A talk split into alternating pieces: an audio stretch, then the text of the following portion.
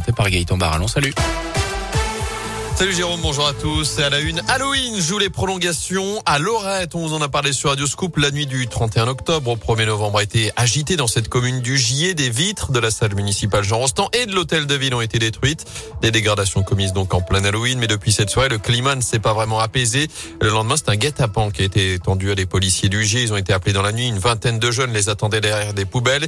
Dans la nuit de mercredi à hier, des voitures ont également été brûlées. Situation qui alerte en tout cas les élus d'opposition. Parmi eux, Julien Lequeux qui tire la sonnette d'alarme. Les incidents qui ont eu lieu ces dernières nuits sont tout à fait inacceptables, hein, car on s'en prend au symbole de la République, mais aussi aux Loretois, puisqu'il y a eu des incendies de véhicules. Moi, je comprends pas que le maire n'ait pas réagi sur ces incidents qui touchent quand même son hôtel de ville et sa commune. Aujourd'hui, on n'a aucune réaction du maire de Lorette, et c'est pourquoi aujourd'hui, il est vraiment important de réfléchir à une nouvelle politique sécuritaire. On voit bien que celle de Gérard Tardy est un échec. Le fait de communiquer euh, sur des panneaux lumineux pour dire euh, pas de bruit après 22 heures largement insuffisant et puis, il faut aussi euh, cesser d'employer les agents de la police municipale sur des missions annexes, comme la surveillance de la baignade. Voilà, il y a quand même des questions qui se posent. Et contacté par Radio Scoop, le maire de Lorette, Gérard Tardy, nous a pas répondu sur le sujet.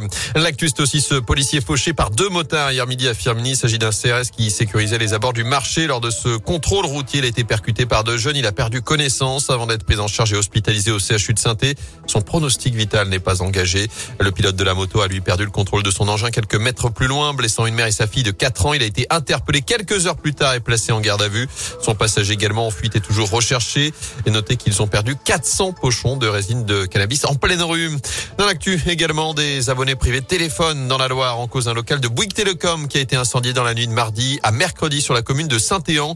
Du coup, des clients SFR, Free et Bouygues peuvent rencontrer des difficultés pour se connecter au réseau de téléphonie mobile, essentiellement dans le secteur de Montron-les-Bains, Saint-Galmier, La Fouillouse et La préfecture invite d'ailleurs les clients concernés à privilégier le téléphone fixe en cas d'urgence. En bref, il risque un simple avertissement ou bien à la radiation. Didier Raoult est convoqué aujourd'hui devant le conseil de discipline de l'ordre des médecins. Le professeur marseillais doit répondre de plusieurs entorses au code de déontologie lié à la promotion notamment de l'hydroxychloroquine pour lutter contre le Covid.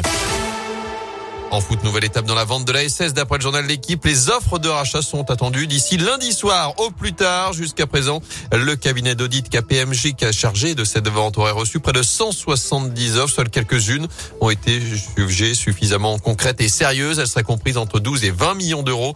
Au moins un candidat devrait d'ailleurs pouvoir formuler une offre ferme dans cette fourchette, ce qui pourrait accélérer le dossier dans les semaines à venir. Si évidemment le projet convient aux dirigeants Roland Romeillet et Bernard Caillezo, cible de nombreuses banderoles cette semaine, que ce soit du côté de Geoffroy Guichard ou du centre d'entraînement à l'Etra avec des supporters en colère qui ont prévu de manifester, je vous le rappelle, ce dimanche à partir de 13h30 devant le Zénith de saint Ce sera juste avant la rencontre de 15h face au Clermont Foot, un match qui se déroulera, je vous le rappelle, à huis clos du côté de Geoffroy Guichard. Vous parlez d'une somme de 15 à 20 millions d'euros? 12, entre 12 et 20 millions d'euros. Ça me semble si peu. Oui, c'est beaucoup moins que ce qui était prévu. Ils espéraient à peu près aux alentours de 50-60 millions d'euros.